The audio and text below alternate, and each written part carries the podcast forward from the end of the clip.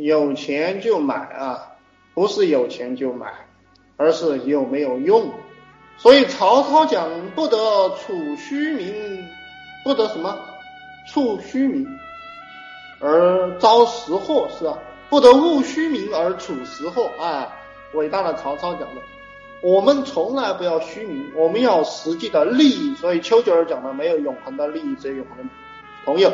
大国之间的博弈啊，就是最精准的博弈，就是利益的博弈。他一定会按照利益的牌来出牌，一定按照利益的牌来出牌。你们要是有这个本事，你们就是一个国家了。